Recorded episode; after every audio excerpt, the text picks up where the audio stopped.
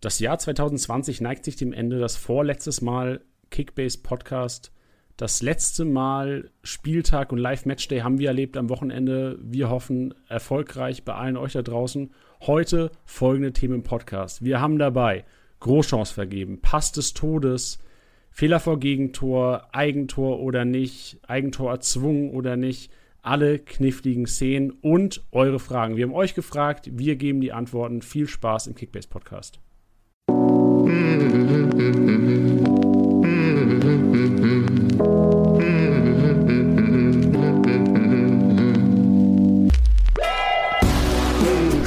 Spieltagssieger wie Sieger, der Kickbase Podcast. Mit deinen Hosts Titti und Janni. Hallo und herzlich willkommen, Spieltagssieger, Besieger, der Kickbase-Podcast, präsentiert von Tipwin. Schön, dass du, schön, dass ihr eingeschaltet habt, auch heute, nachdem jetzt zuerst mal eine Woche frei ist, Tiddy. Grüß dich. Ja, hallo. hallo. Wie geht's dir denn? Ähm, mir geht es gut nach diesem turbulenten Spieltag. Es ging ja drunter und drüber und äh, ja, mehr drunter als drüber, wenn ich das so sagen darf.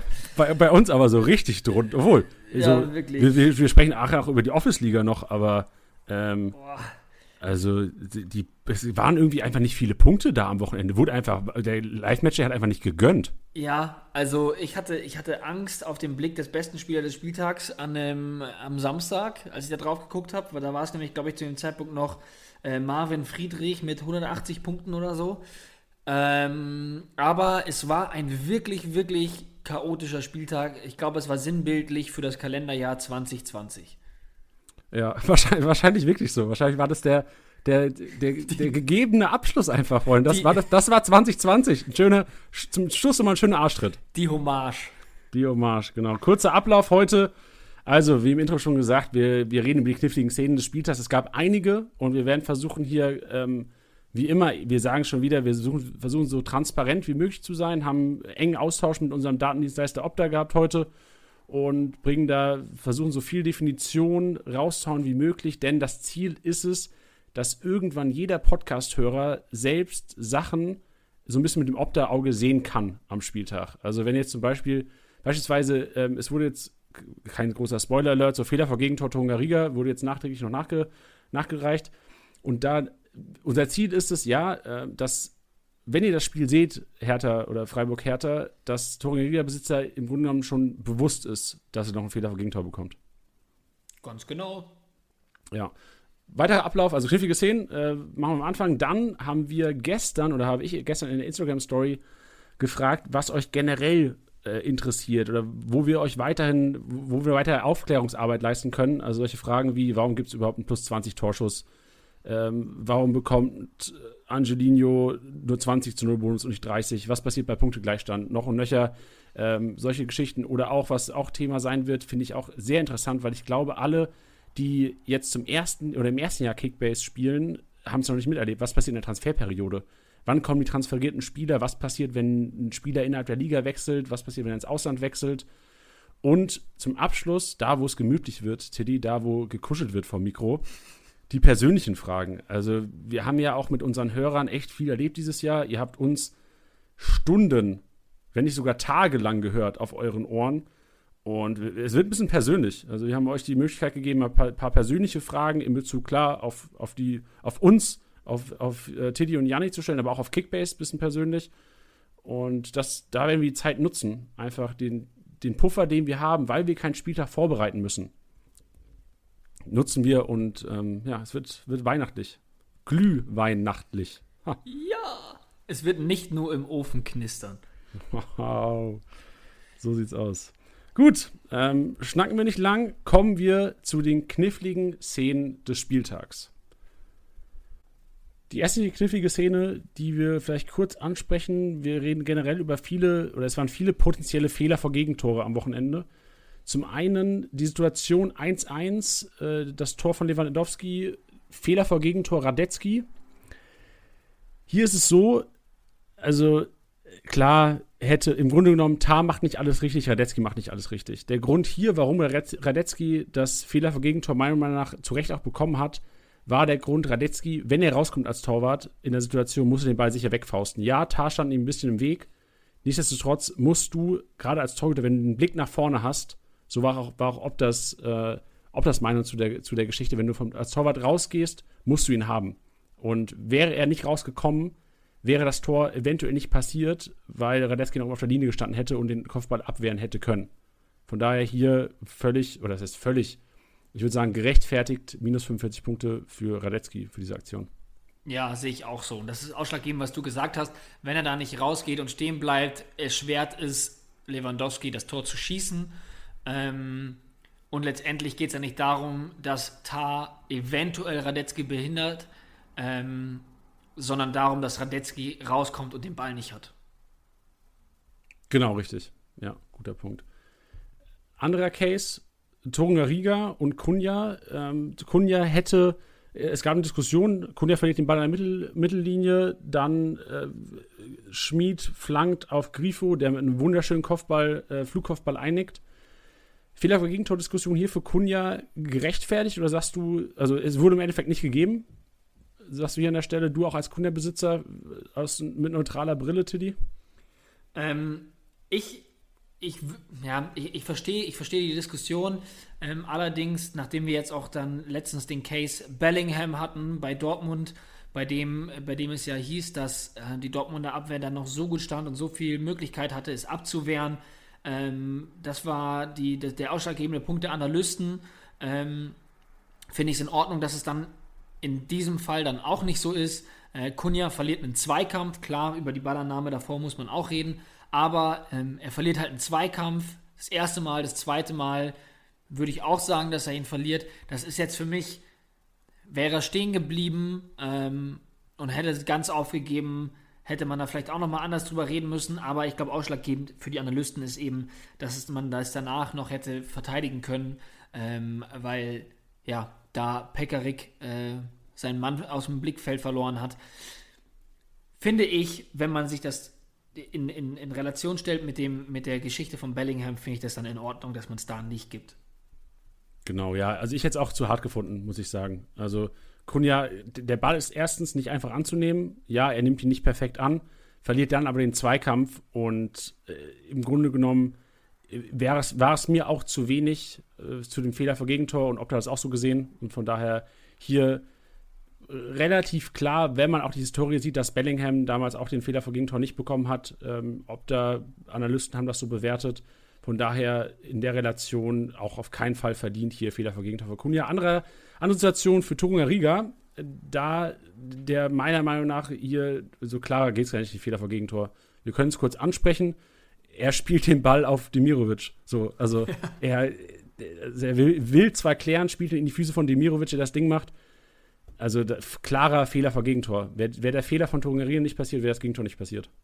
Ganz genau. Ist für mich auch wenig Diskussionsbedarf, um ehrlich zu sein. Genau, ein bisschen mehr Diskussionsbedarf ist vielleicht bei Guvileo, der den Fehler vor Gegentor nachträglich jetzt noch korrigiert bekommen hat für das Eigentor an Framberger. Hier ist sicherlich ein bisschen Subjektivität mit dabei, das Ob der Analysten, das kann man nicht anders sagen. Ich persönlich finde es eine harte Entscheidung, weil die Intention von Guvileo klar war zu klären, muss aber auch sagen, ja, seine Klärungsaktion kann man auch als Fehler sehen in der Situation, weil er vielleicht auch im Blickwinkel ähm, Framberger gesehen hat, das weiß ich nicht. Aber hier im Grunde muss man auch sagen, dass seine Aktion zu diesem Eigentor und für, für seinen Verein ja das, das Gegentor geführt hat. Ja, ich glaube, dass da auch ähm, noch eine, eine, eine, erhebliche Rolle spielt, ist, dass ja da auch keine Gefahr eigentlich ausgegangen ist. Ne? Also es ist halt so, dass durch seinen Klärungsversuch durch sein Einsteigen das Tor überhaupt fällt. Und deswegen wird es als Fehler vor Gegentor gewertet. Ähm, wo wir auch eigentlich gleich beim nächsten Thema sind, warum Silva kein Eigentor erzwungen bekommt. Das kann man relativ schnell runterbrechen, indem man sagt, ähm, dass das Tor nicht aufgrund der Hereingabe von Silva fällt, sondern durch den Klärungsversuch von Reveleo. Und das ist für mich macht für mich dann auch Sinn. Also das erste Mal, als ich, als ich dann gesehen habe, dass Silva das abgezogen bekommen hat, dachte ich mir auch so, hä, warum nicht? Und dann macht es für mich Sinn, weil wenn der Ball von Reveleo ins Tor geht, also wenn, wenn, ihn, wenn Silva ihn anschießt und er geht ins Tor, bekommt er das Eigentor erzwungen, ganz klar. So. Ähm, viele Leute, die oder Silberbesitzer argumentieren ja auch, naja gut, ohne die Hereingabe wäre das Tor nie gefallen. Das könnte man aber auch weiter noch davor spielen, dass wenn Barkok den Pass nicht spielt, dann wäre das auch nicht so gewesen und so weiter und so fort. Ähm, man muss das quasi in so Sequenzen sehen. Also weißt du, man muss jetzt sehen, Silva spielt den Ball hinein und der Ball kommt zu Reveleo. Punkt. So, und dann klärt Reveleo den Ball aber klar, aktiv. Äh, was könnte man noch für Worte benutzen? Also kontrolliert, würde ich fast schon sagen. Es ist ja nicht so, als kommt dieser Ball mit einer Gewalt da reingepfeffert, dass, ihm, dass er versucht, ihn zu klären und haut ihn irgendwie selber ins Tor, sondern er hat genügend Zeit, was heißt genügend Zeit, aber er, er, er kann den Ball kontrolliert klären ähm, und schießt dabei halt eben Framberger an. So, also das ist dann der nächste Abschnitt. Das Anschießen von Trevoleo an Framberger, der Ball geht ins Tor. Ja, das ist der Grund, warum das Eigentor fällt und nicht, weil Silva Person X anschießt. Das ist, glaube ich, ganz wichtig, das, glaube ich, da zu differenzieren, weil eben sozusagen diese dritte Person mit dabei ist. Genau, hätte Gurileo den Ball direkt ins Tor geklärt, wäre das ein, Tor, äh, ein Eigentor erzwungen gew äh, gewesen für Silva an dieser Stelle. Genau. Deswegen ist es für mich dann im Nachhinein auch sehr klar gewesen äh, und bin ich äh, zufrieden mit, mit der Korrektur. Genau, dann wollen wir, also es gab relativ viele Nachrichten von euch bezüglich des Freitagabendspiels. Wir tippen einfach, weil es halt nun mal auf ZDF lief, dass relativ viele das Spiel gesehen haben und wahrscheinlich nebenbei auch den Live-Match offen hatten.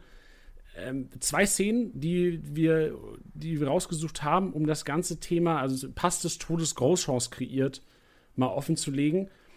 Definition Pass des Todes ist im Grunde genommen ein Pass, der die ganze Abwehr überspielt und den, den, den Stürmer des eigenen Teams zu einer 1 zur 1 Situation mit dem Torhüter äh, bringen lässt. Und ganz klarer Case hier: Torvorbereitung Rafael Guerrero auf Mokoko. Also hier echt, also du siehst, im Grunde genommen, es, das Spiel steht still und durch Guerreros Pass kommt aus dem Nichts im Grunde genommen Mokoku vom Torwart äh, zum Schuss. Klar war es ein bisschen ein spitzerer Winkel. Nichtsdestotrotz hier ein klarer Case von Pass des Todes. Ja.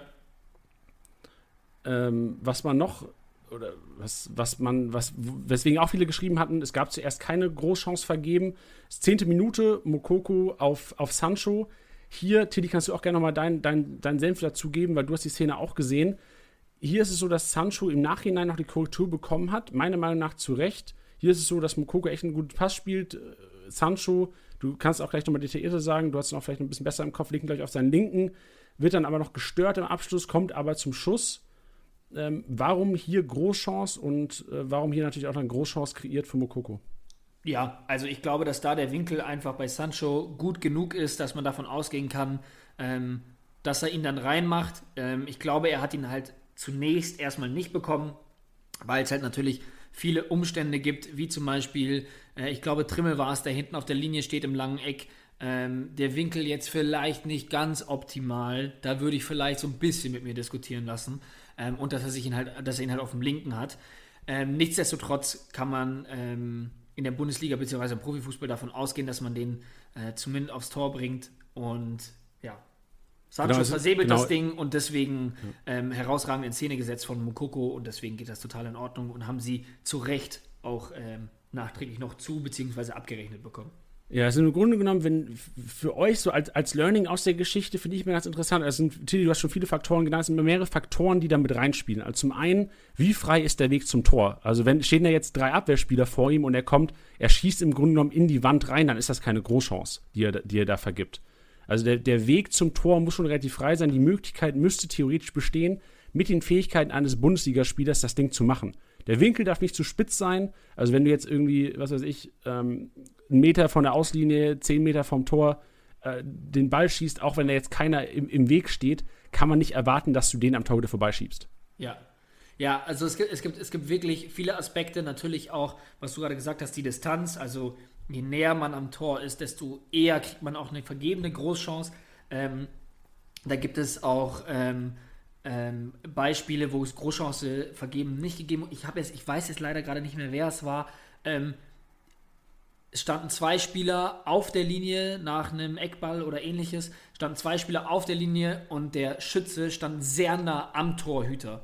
Also er kriegt den Ball sehr nah vor dem Torhüter, wo für dich einfach super wenig Winkel bleibt, um den Ball irgendwie ins Tor zu bringen und das, ja, das, das, das Tor, das, die viel, das viel größere Hindernis wäre, als den Ball einfach generell aufs, irgendwie aufs Tor zu bringen.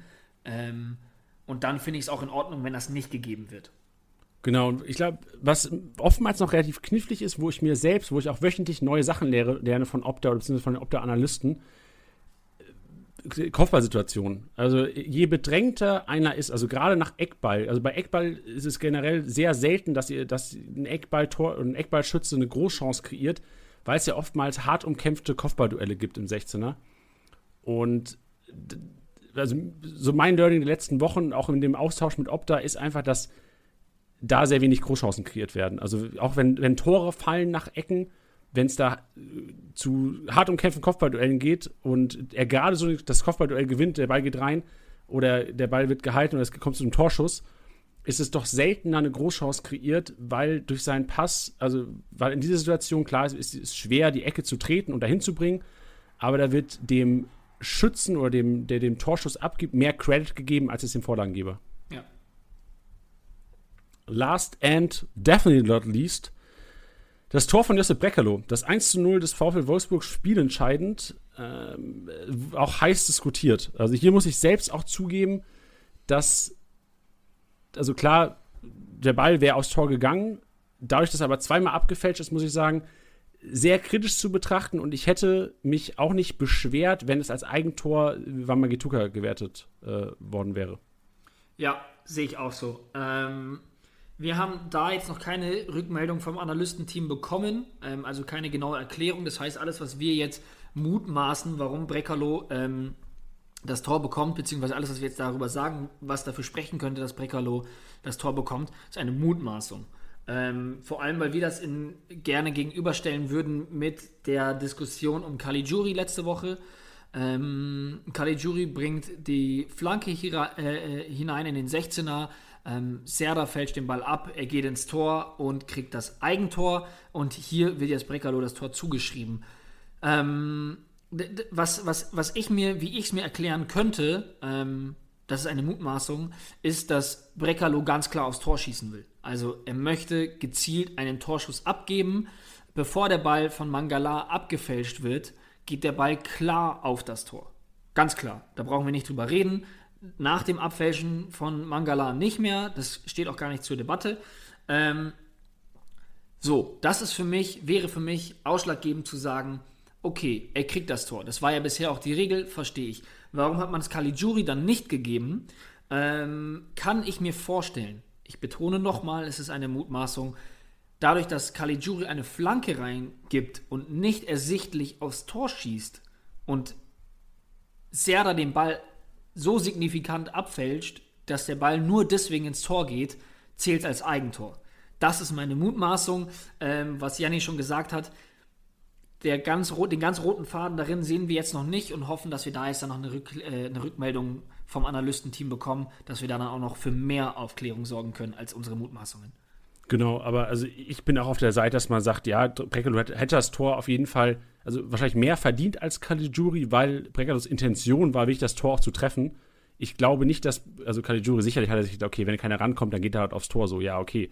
Aber ähm, ich glaube auch, dass die Intention von Brekalo hier eine Rolle spielt. Und man muss natürlich sagen, dass die, äh, die DFL das Tor auch Breckerlo zugeschrieben hat. Und äh, wenn das Tor offiziell Breckerlo zugeschrieben wird, ist es auch schwer, glaube ich, jetzt aus Kickbase-Sicht zu sagen, okay, dann lass doch lieber hier Opta, lass doch bei uns lieber das Ding so machen, dass das ein Eigentor ist, weil ähm, nach dem abgefälschten Ball von, von Mangala, der ja niemals reingegangen wäre. Aber ich, ich würde antizipieren, dass der Opta-Analyst davon ausgegangen ist, dass dieses Abprallen oder das Abfälschen oder das, dass beide Ballkontakte der Stuttgarter als Abfälschen gewertet wurden. Ja, und ich, und ich glaube, dass dann auch sehr schnell die Diskussion aufkommt, um die jetzt auch direkt mal im Keim ersticken zu wollen, warum man denn nicht sagt, naja, aber wenn, warum ändert ihr das denn nicht ab? Wir bei Kickbase. Ähm, das liegt daran, dass, dass ähm, ja, wir da gar keine Subjektivität reinbringen wollen. Wir finden es gut, uns da an, an, an ähm, an Opta zu halten und wir wollen da gar nicht so sehr unsere Finger mit im Spiel haben, nicht um zu sagen, nicht angreifbar zu sein, sondern wir sind nicht die Spezialisten, wir sind nicht die Experten. Und wenn wir jetzt sagen, wir ändern das ab, kommen wir sehr schnell in die Bedrohung zu sagen, okay, wenn ihr das abändert, müsst ihr das aber auch machen und das und das und das und das. Und wenn es dann Spielsituationen gibt, die für uns gar nicht mehr einsehbar sind, für Opta aber schon, weil die alle Spiele über 90 Minuten haben und da die volle Einsicht haben, ähm, das möchten wir uns nicht aufbuckeln und trauen wir uns nicht zu und steht uns auch nicht zu. Genau, und vor allem, man hat ja, also Kickbase hat ja äh, Tiddy und Janni nicht verpflichtet, um, äh, was weiß ich, Spiele zu bewerten. So, das ist nicht unsere, unsere Expertise und da wären wir auch fehl am Platz. Von daher externer Datendienstleister, der wirklich eine unfassbare Expertise und Erfahrung hat in dem Hinblick. Und wir sind da echt froh, dass wir einen, einen guten Partner an unserer Seite haben. Ob da. Ja. Genau. Und also der, der Service hier, also um das auch mal abschließend zu sagen, der Service hier ist im Grunde genommen nur eine reine Aufklärung. Also wir versuchen immer, ähm, so viel wie möglich mit Opta zu kommunizieren, versuchen euch aufzuklären. Und das haben wir im Grunde genommen jetzt versucht und gemacht. Ganz genau. Ja, das waren die kniffligen Szenen des Spieltags. Einiges dabei gewesen, hat es auch ein bisschen Zeit gekostet, aber ich glaube, es war einfach wichtig, dass wir mal die Aufklärungsarbeit leisten hier. Ja, ja, das auf jeden Fall. Es waren ja auch viele unübliche unübliche und nicht allzu klare Sachen dabei. Ich glaube, danach kann es jeder verstehen, beziehungsweise muss es auch jeder verstehen. Ähm, nichtsdestotrotz, ja, sind es jetzt nicht die üblichsten Aktionen gewesen, deswegen war uns das ja auch wichtig, dass es behandelt wird. Ja, genau. Und man muss auch zugeben an dieser Stelle, ihr habt vielleicht gemerkt, während wir darüber referiert haben, dass uns tatsächlich auch nicht alles glasklar war am Wochenende. Also wir haben auch, ähm, ob da nach vielen Definitionen oder nach vielen Entscheidungen gefragt, am Ende des Tages muss man natürlich auch beachten, dass im Grunde genommen das ja auch immer einen kleinen Tick Subjektivität hat. Also je nachdem, welcher Analyst oder welche Analystin das Spiel oder die Situation bewerten, ist es natürlich nie, also es ist kein Schwarz oder Weiß, es ist kein Eins oder Null. Es ist im Grunde genommen immer ein bisschen Subjektivität drin. Und da ist, glaube ich, auch so ein bisschen unser Verständnis gefragt. Also ja. man muss auch beachten, dass jetzt, klar ist Kickbase ein äh, geht es um unfassbar viel Ehre und in vielen Ligen ja auch um, um hohe Geldbeträge vielleicht. Aber es ist nichts, was über Leben und Tod entscheidet. Und wenn da jetzt äh, am Ende des Spieltags vielleicht äh, mal ein Pass, viel, also das ist ein seltener Case, wenn irgendwas übersehen wurde oder wenn jetzt eine Entscheidung für Fehler vor Gegentor einfach an, an eine Millimeterentscheidung ist, wenn man sagt, okay, man hätte so oder so entscheiden können, ist aber so entschieden worden, muss man es am Ende des Tages dann leider auch akzeptieren als Manager. Leider. Ja. So, Tidi, wir haben einiges an Fragen bekommen. Allerdings. Äh, einiges an Fragen bekommen und vielleicht, es wird, also so, so Staffelung heute, es wird immer weniger Mehrwert. So Richtung Ende wird es immer persönlicher und dann bringt es auch euren Teams nichts mehr. So für, für, für euren Kopf. Äh, erste Frage, warum bekommt Angelino nur 20 Punkte zu, zu, äh, zu Null Bonus, obwohl er doch Verteidiger ist in der App? Ja, das kann man ja direkt beantworten mit der gleichen Frage, ähm, warum Grifo für sein Tor, obwohl er Mittelfeldspieler ist, nur 80 Punkte bekommt. Da müsst ihr immer beachten, viele wissen das auch schon, aber wir sagen es natürlich trotzdem nochmal, ähm, dass die Spiele anhand der realtaktischen Aufstellung bewertet werden. Das heißt also, auf dem Papier kann ein Spieler stehen als zum Beispiel Zehner, ähm, aber er spielt zum Beispiel äh, in den Bereichen eines Stürmers. Heißt viel vom gegnerischen Strafraum. Da gibt es sehr viel mehr Kriterien, die ich alle nicht kenne. Ähm, aber das gibt es natürlich für jede Position. Natürlich ist auch Heatmap da eine, eine Geschichte. Und die Spieler werden bei uns beziehungsweise von Opta so bewertet nach der Position, die sie auch in Wirklichkeit innehaben. Bedeutet, es ist unabhängig von der Aufstellungsmöglichkeit bei Kickbase, ähm, ja, wie dein Spieler bewertet wird. Genau, ich finde es immer ganz hilfreich, wenn man sich vielleicht Leverkusen oder Bayern anguckt, also die, die Aufstellung an sich. Und mir hilft immer ein bisschen in Reihen zu denken. Also du hast im Grunde genommen die Angriffsreihe, die nun mal aus Bailey, Schick und Diaby, beziehungsweise äh, bei, bei den Bayern dann aus äh, Gnabry, Koman und Lewandowski ähm, äh, besteht. Und die vorletzte Angriffsreihe ist nun mal der Angriff. Und von daher ist das dann die realtaktische Aufstellung und wird dann, je nachdem, wenn jetzt Gnabry getroffen hätte oder ein Koman, wäre das am Wochenende oder ein Bailey oder ein Diaby, obwohl jetzt Bailey Mittelfeldspieler ist, hätte es dann nur 80 Punkte für ein Tor gegeben. Ganz genau. Und bei Freiburg ist es nun mal so, dass Griffe und Salai diese Position spielen, die bei Leverkusen und Bayern jetzt, oder bei Leverkusen jetzt ein Bailey und Diaby innehaben. Von daher auch Grifo, das heißt nur 80, aber 80 Punkte für das Tor. Nächste Frage: ähm, Wann bekommt man die minus 100 für eine freie Position? Also, vielleicht erstmal vorab die Info. Wenn ihr mit 10 Spielern in den Spieltag gebt, das heißt, ihr habt, lasst eine Position frei, bekommt ihr 100 Minuspunkte dafür. Und wann das Ganze abgezogen wird, vielleicht ist die Frage auch daher, weil man im Live-Matchday quasi nicht direkt sieht, diese minus 100 Abzug, die werden euch quasi bei der finalen Abrechnung abgezogen. Das heißt, ihr geht nicht mit minus 100 am Freitagabend in den Spieltag rein, sondern es wird bei der finalen Abrechnung, die in, äh, bei den meisten Spieltagen, wenn es kein Montagsspiel ist, am Montagabend 18.15, 18.30 ungefähr stattfindet, äh, da werden dann die minus 100 abgezogen. Also für alle, die am Wochenende eine Position frei hatten, keine Sorge, ihr bekommt die minus 100 noch. Die, die verspätete Nackenschelle. Richtig. Ja, und dann, äh, das hatten wir vorhin kurz angesprochen, Tim, vielleicht kannst du das kurz beantworten. Warum gibt es plus 20 Torschuss? Also warum gibt es diese Bewertung im Live-Match-Day? Ja, das hat nichts mit dem Wert Torschuss selber zu tun. Ähm, das kann eigentlich bei jedem auftreten, also bei, bei jedem Wert. Dabei äh, ist es nämlich so, dass dass zwei Aktionen kumuliert werden, also wenn es die zwei gleichen Aktionen sind. Bedeutet, wenn jetzt zum Beispiel einer super viele Stas äh, Passstaffetten spielen sollte, dann wird das auch kumuliert, heißt einfach zusammengerechnet und dann steht da Pass vorderes Drittel plus drei. Jetzt mal als Beispiel. Ich glaube, bei Thiago gab es das ein paar Mal. Ähm, ja, das wird dann einfach zusammengerechnet, liegt einfach daran, dass wir von Opta einen, einen Feed bekommen an Events, die kommen reingerasselt und anstatt dass dann alles penibel aufgelistet wird, wird das dann eben kurz einfach zusammengezählt. Also das hatte, glaube ich, Lewandowski jetzt am Wochenende. Für mich dann noch ein besseres Beispiel war Baumgartlinger bei seinem, bei seinem Eckballtor, äh, bei seinem Kopfballtor. Da hatte er nämlich äh, auch plus 20 Torschuss vor seinem Tor. Lag aber daran, dass er einerseits die Ecke rausgeholt hat durch seinen Schuss. Da ging das äh, volle Möhre oben links in den Knick, den, der wurde aber noch rausgefischt. Ähm, das war der erste Torschuss und dann kam direkt die Ecke, er mit dem Kopfball reingemacht. Das war der zweite Torschuss, wurde zusammengezählt, deswegen steht da plus 20 Torschuss. Äh, sieht manchmal ein bisschen komisch aus, ist aber jetzt nichts Abnormales oder was Falsches. Genau, derselbe Case, um vielleicht auch noch ein weiteres Beispiel zu bringen, war bei Kruse und Reus bei dem Elfmeter und dem jeweiligen Nachschuss. Da habt ihr auch in relativ kurzer Zeit zwei Torschüsse, die dann einfach kumuliert wurden, wie Teddy mhm. gesagt hat. Und das gibt dann plus 20, also nicht wundern. Genau. Gut, kommen wir äh, zur Transferperiode. Wie ihr hoffentlich alle wisst, beginnt am 2.1. bis zum 1.2., also 2. Januar bis 1. Februar ist die Wintertransferperiode in der Bundesliga.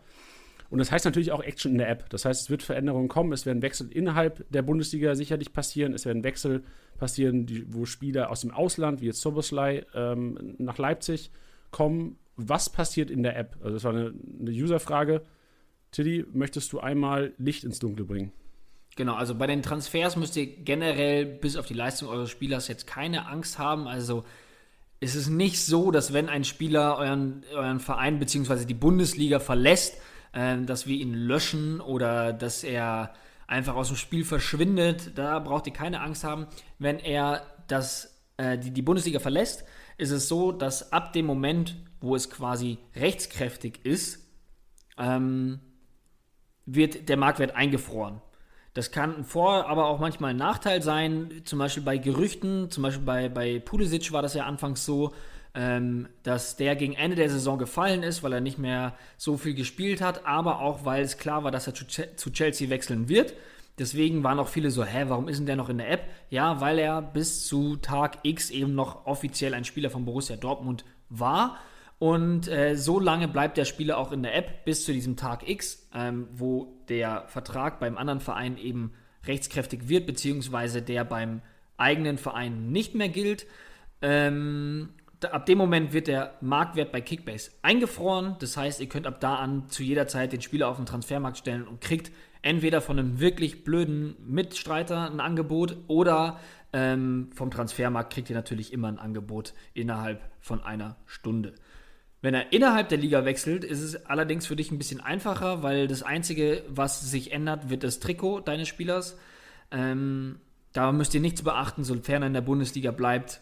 Ja, verhält sich alles wie ganz normal. Richtig. Und ich meine, geübte Manager wissen ja eh, sobald irgendwelche Gerüchte aufkommen, ist es ja oftmals so, gerade wenn jetzt ein Spieler ins Ausland wechseln sollte, ähm, ist es ist zu antizipieren, dass der Marktwert auch zeitnah sinkt. Also, genau. ähm, sobald Gerüchte über irgendeinen Spieler von euch aufkommen sollten, würde ich ihn sicherheitshalber mal auf den Markt hauen. genauso ist es natürlich, dass man auch auf dem Transfermarkt die Augen offen halten soll. Also wenn es irgendwelche Gerüchte gibt über, also gerade so ein Zirksi, der vielleicht nach Köln geht oder sowas, also Wechsel von den Bänken der Topclubs zu anderen Bundesliga-Vereinen, da sind schon der ein, ist schon ein, ein oder andere 10 Millionen Plus-Spieler am Ende der Saison rausgekommen. Also da natürlich auch immer die Augen offen halten. Ja, also ein ganz, ganz großes Beispiel war da zu Beginn der Saison ja auch Patrick Schick, der ja von ja, war er, da, war er Leipzig-Spieler? War er offiziell Leipzig-Spieler? Ich glaube also ich glaube, er war nur ausgeliehen. Ja, genau. Genau, also man konnte ihn auf er, jeden Fall war, am Ende der genau, Saison. Er war ja in der App. Genau, er war in der App als Leipziger, man hätte ihn halten können. Es, es war schon, es, es, hat sich andeuten lassen, ähm, dass er in die Bundesliga wieder wechselt, ob es jetzt Leipzig oder Leverkusen ist. Dementsprechend ist er in der App geblieben und da haben dann manche natürlich auch von profitiert. Genau. Was ich immer ganz faszinierend finde bei dem Gedanken, also immer wenn ich mir darüber Gedanken mache, ist ja so, also theoretisch könnten die Leute ja noch, was weiß ich, einen Robben, einen Ribéry im Team haben. Also rein theoretisch. Ja, gibt es auch. Ich finde, also das ist ja auch so ein kleiner Kickbase-Hack. Wenn ihr so ikonische Spieler habt, packt sie euch immer auf die Scout-Liste, weil von der Scout-Liste verschwinden sie nicht. Also zum Beispiel Anatol hat, glaube ich, noch Schweinsteiger auf der Scout-Liste. Stark. Ja. Geil. Das geht. Äh, hätte, hätte, ja. So ein bisschen museumsmäßig. Ja, genau. Gut. Nächste Frage, Transferperiode ist abgehakt. Was passiert bei Punktegleichstand? Also gehen wir davon aus, es ist ein Zweikampf an der Spitze. Beide Spieler haben, wenn man das Wochenende betrachtet, haben vielleicht schon 800 Punkte gereicht. Beide Spieler haben 800 Punkte. Wer gewinnt? Ja, das ist, das ist eine Frage, die man nur mit einem beschämenden am Hinterkopf kratzen äh, beantworten kann. Denn es ist, Jan, jetzt benutze ich dein Wort, es ist tatsächlich so, dass der Manager gewinnt, der bereits länger bei Kickbase registriert ist. Wir haben das auch schon öfters kommuniziert. Es ist etwas äh, veraltet, diese Methode. Und ist auch etwas, was wir abändern wollen. Da sind wir auch offen für jegliche äh, konstruktive Kritik, ob man da jetzt nimmt, äh, dass der Spieler gewinnt mit dem niedrigen Mannschaftswert oder der Spieler gewinnt, der ähm, die meist, oder, oder, dessen Team die meisten Tore geschossen hat. Da lassen wir uns auf jeden Fall was einfallen. Es ist einfach eine Sache, die sich so ein bisschen eingeschlichen hat. Ich meine, es ist, glaube ich, ja, es ist, glaube ich, intakt, seitdem es Kickbase gibt. Also es wurde quasi seit der Gründung einfach so gehandhabt, dass das Ganze so ein Ausmaß nimmt, ähm, glaube ich, hätte man sich in den ersten Gründungsstunden nicht erhofft oder erdacht. Äh, deswegen hat sich das so ein bisschen eingeschlichen und es eigentlich etwas ist, was ja nicht so oft passiert. Deswegen ist man darauf nicht mehr so oft aufmerksam gemacht worden. Ähm, ja, inzwischen ist es natürlich so und das ist auch etwas, was wir ändern möchten. Aber jetzt wisst ihr Bescheid, das ist gerade der Stand. Aber dabei soll es nicht bleiben, das würden wir ganz gerne abändern. Genau, und eine weitere Frage war, ähm, nochmal auf die Opta-Bewertung, um nochmal auf die Opta-Bewertung zurückzukommen, welche Kriterien müssen für einen Pass in die gegnerische Hälfte erfüllt sein? Also erstmal, ähm, ich habe den Namen jetzt nicht rausgeschrieben, aber das, wer immer das geschrieben hat, sehr aufmerksamer Fußballschauer, also der schaut auf jeden Fall durch die Kickbase-Brille oder durch die Opta-Brille Fußball.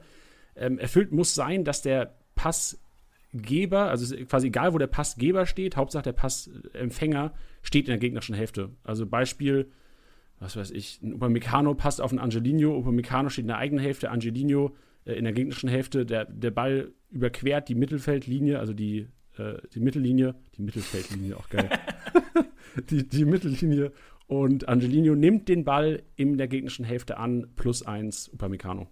Genau.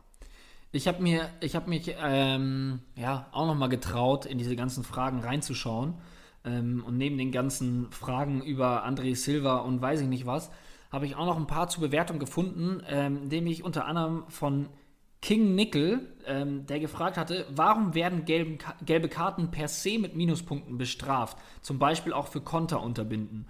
Ähm, ich verstehe das, wo du herkommst. Ich verstehe es, dass es oft das kleinere Übel ist, zu sagen, man zieht das taktische Foul äh, und kriegt die gelbe Karte, anstatt vielleicht einen gefährlichen Konter der gegnerischen Mannschaft spielen zu lassen.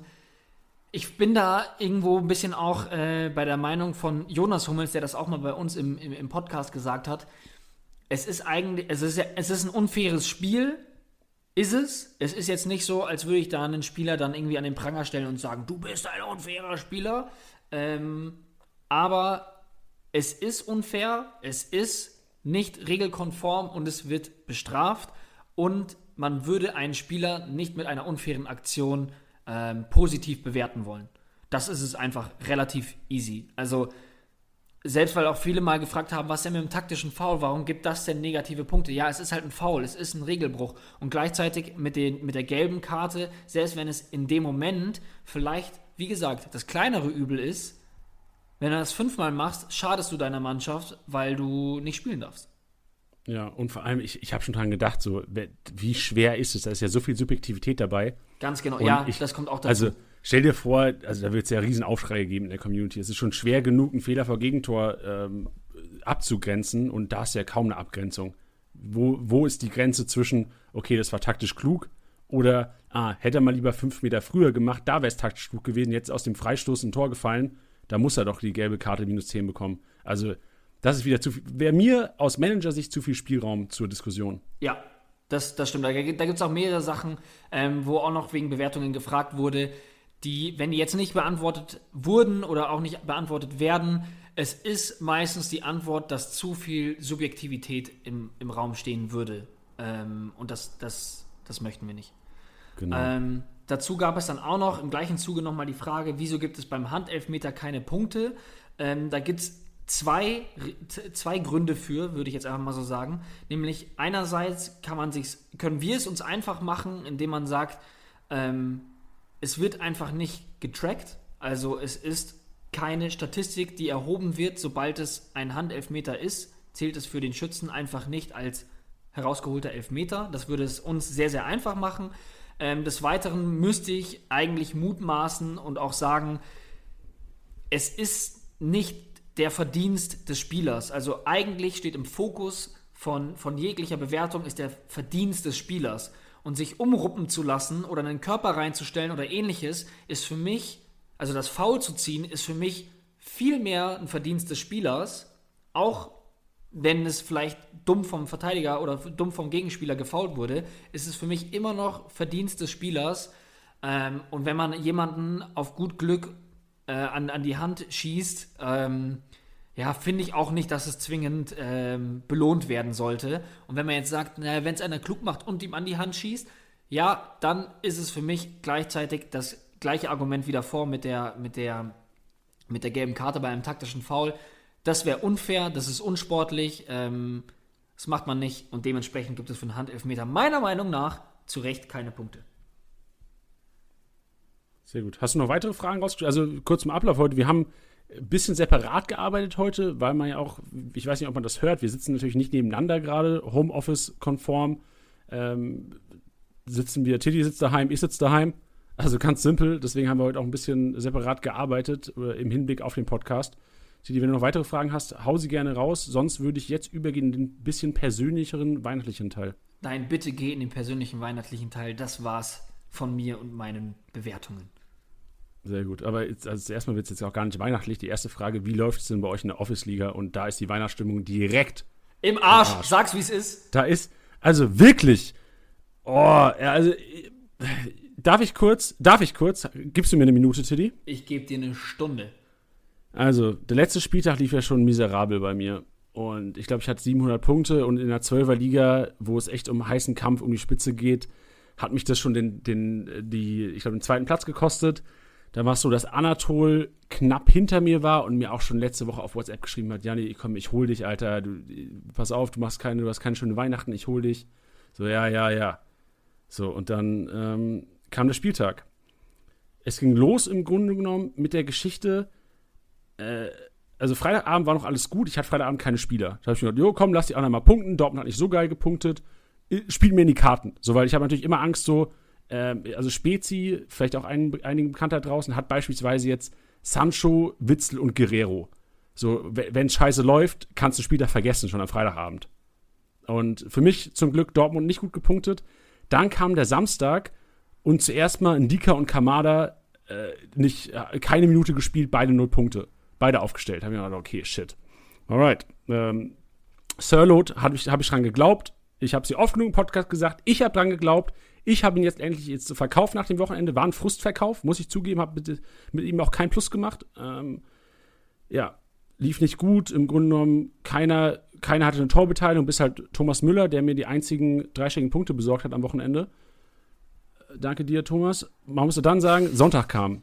Sonntag kam und meine Hoffnung, der VfL Wolfsburg, meine Hoffnung, wo ich dachte, ey, ich kann jetzt nicht an Weihnachten äh, vom zweiten oder eine Woche vor Weihnachten vom zweiten auf den fünften Platz rutschen. Das geht nicht. Das kann ich nicht vor Weihnachten machen. Und dann kam eine halbe Stunde vorm Anpfiff kam die Meldung, ach, da, zwei Wolfsburger oder drei, vier Wolfsburger sind nicht dabei. Ähm, wen hat Janni im Team? Ja, Arnold und Roussillon. Spieltag gelaufen, 12er Liga. Ich gehe als Zwölfter raus mit 500 Punkten und habe im Grunde genommen drei Plätze in der Tabelle verloren und vor mir jetzt inzwischen, und da machen wir auch die Überleitung, 20 Punkte oder 21 Punkte vor mir inzwischen Tilly. Tilly, wie war dein Spieltag?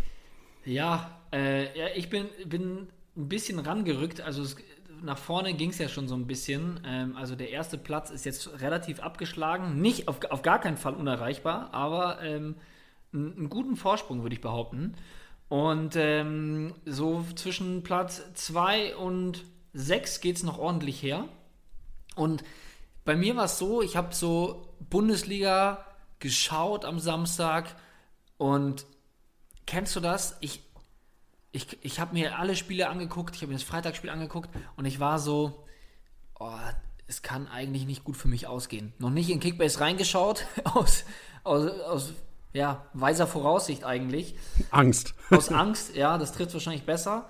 Und weißt du, ich denke ich denk so nach, okay, Office-Liga, da kann ich nichts gerissen haben.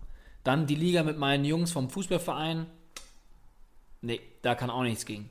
Dann denke ich mir, Matchday Challenge, denke ich mir, scheiße, das ist kein geiler Spieltag. Dann schaue ich rein.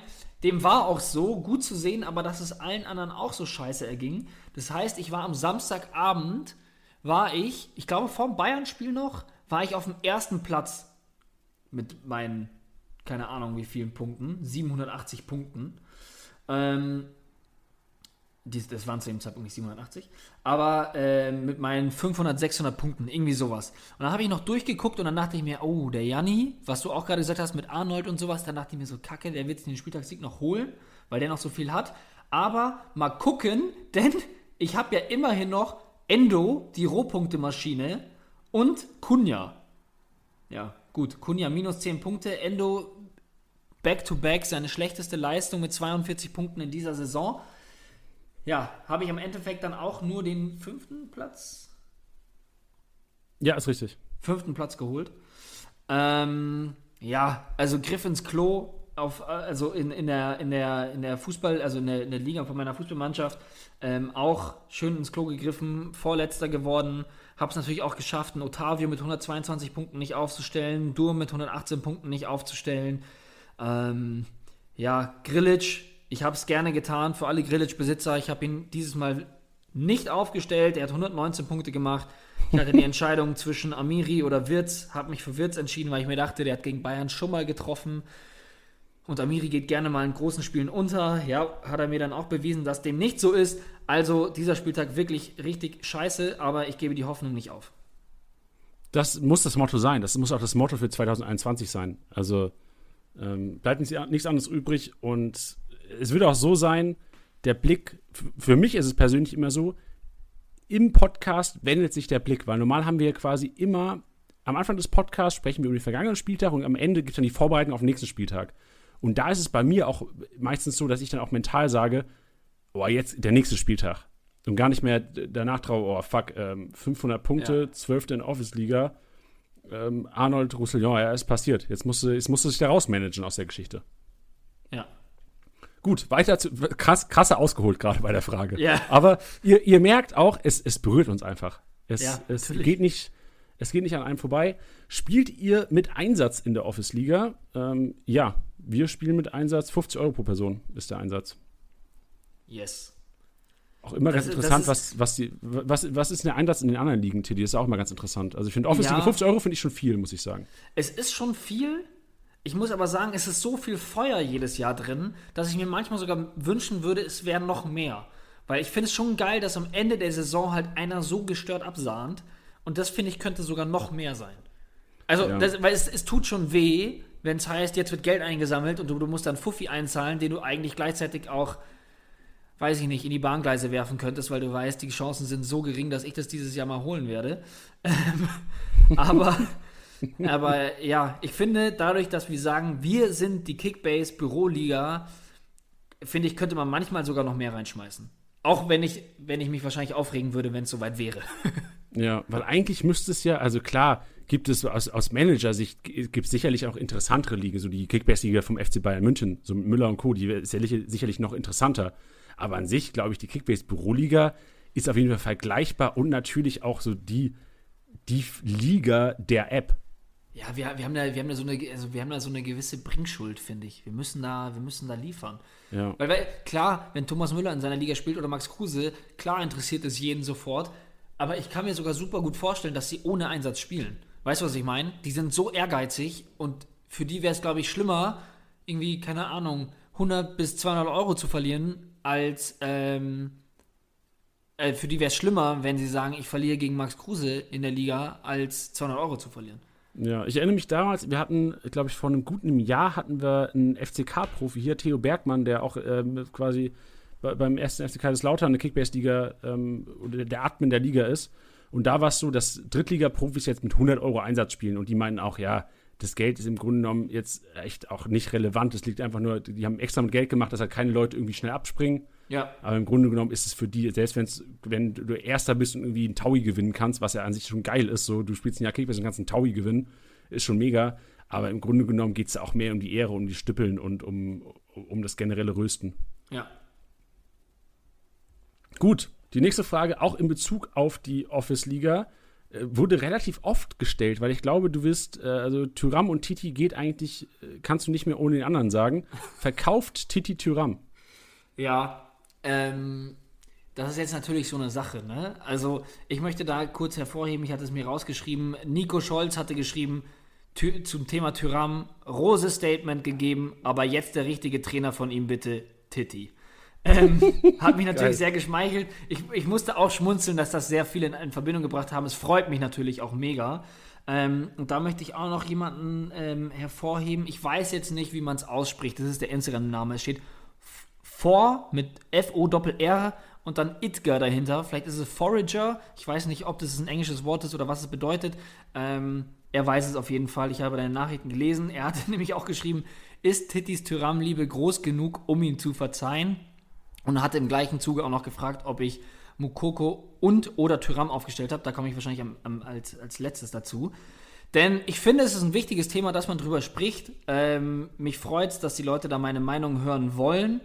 Ähm, ich möchte zu Beginn meines Monologes, den ich jetzt schon ankündigen werde, ähm, möchte ich auf jeden Fall sagen, dass ich in keinster Weise und in keinem Moment auch nur ansatzweise entschuldigen möchte, was er getan hat. Also ich möchte ihn da wirklich gar nicht in Schutz nehmen.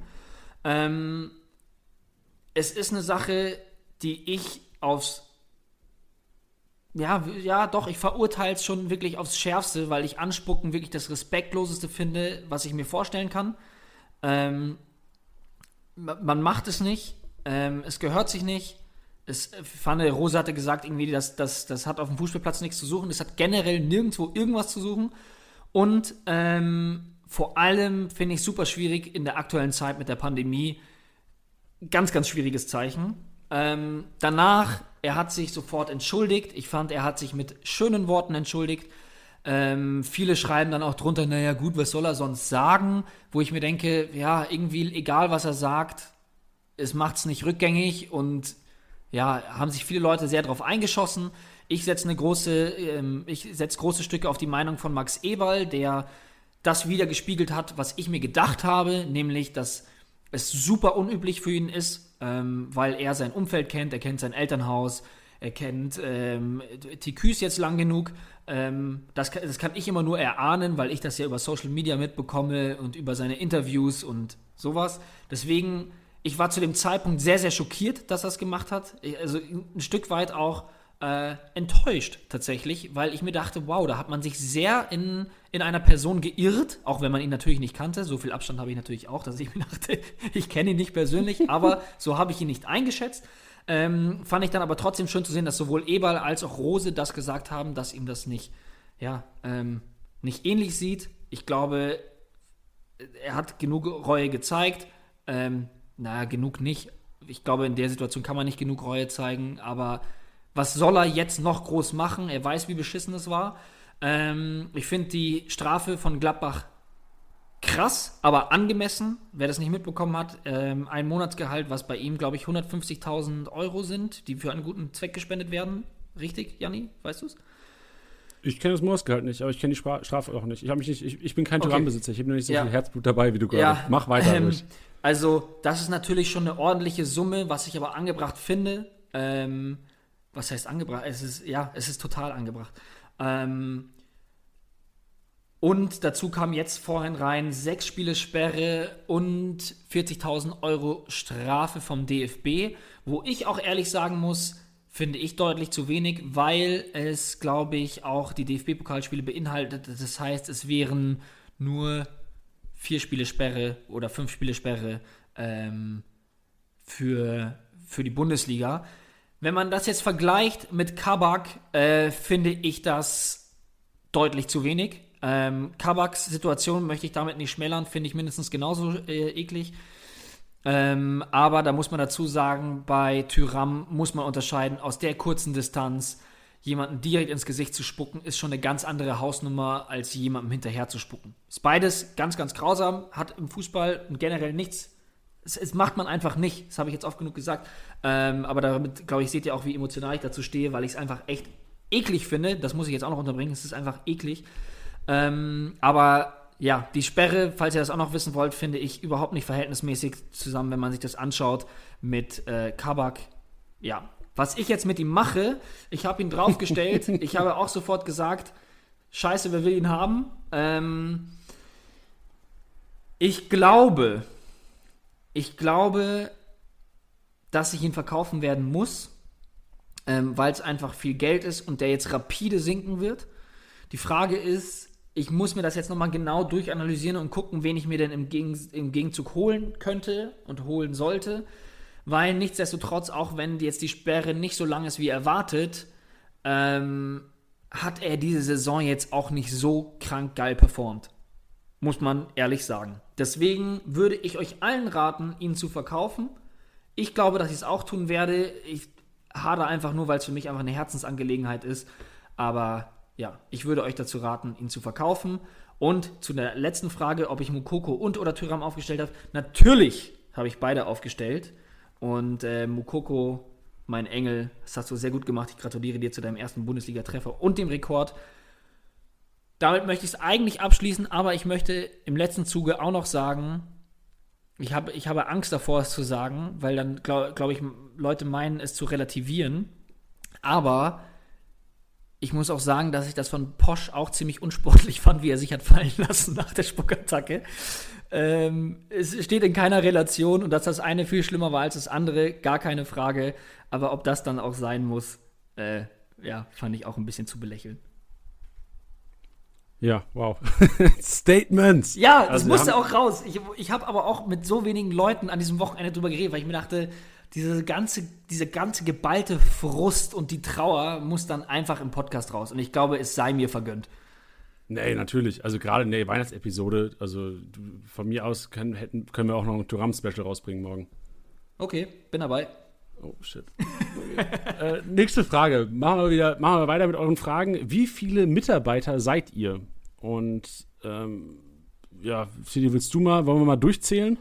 Boah, wir können ja echt mal durchzählen, ja. Es sind auf jeden Fall weniger, als ihr denkt, beziehungsweise die, die bei den Specials dabei sind und auch mal im Daddel Dienstag, ich glaube, die kriegen das schon ganz gut mit, ähm, dass wir gar nicht so ein Riesenkonzern sind.